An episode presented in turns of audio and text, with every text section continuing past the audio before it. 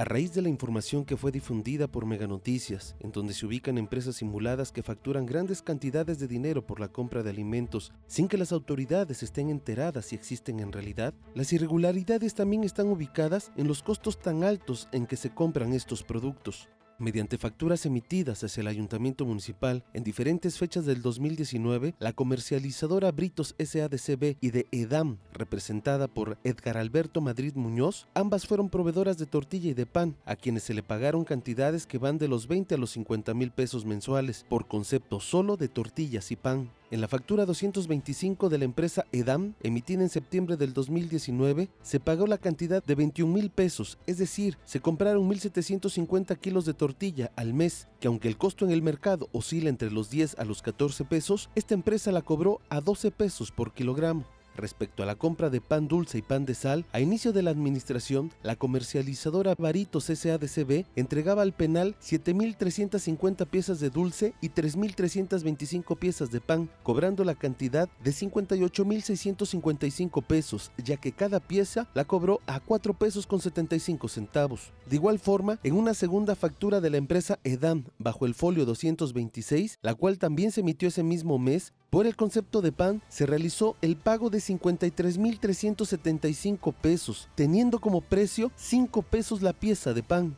Si se compara el costo de este producto en panaderías de mayor distribución en la ciudad de Tehuacán, se podría comparar que el costo promedio es de 4 pesos y el pan de sal hasta en 2.50 centavos, por lo que se supone que se está comprando un pan de mejor calidad que el de los negocios locales. Cabe mencionar que a partir del mes de enero, quien se ha convertido en el proveedor de pan hacia el cerezo es el mismo sistema municipal DIF, el cual lo vende en 2 pesos con 50 centavos. Sin embargo, durante el 2019, al parecer fue una tercera persona quien fue la proveedora utilizando a las empresas mencionadas para su facturación. Cabe mencionar que una está en la ciudad de Puebla y otra más en la Ciudad de México.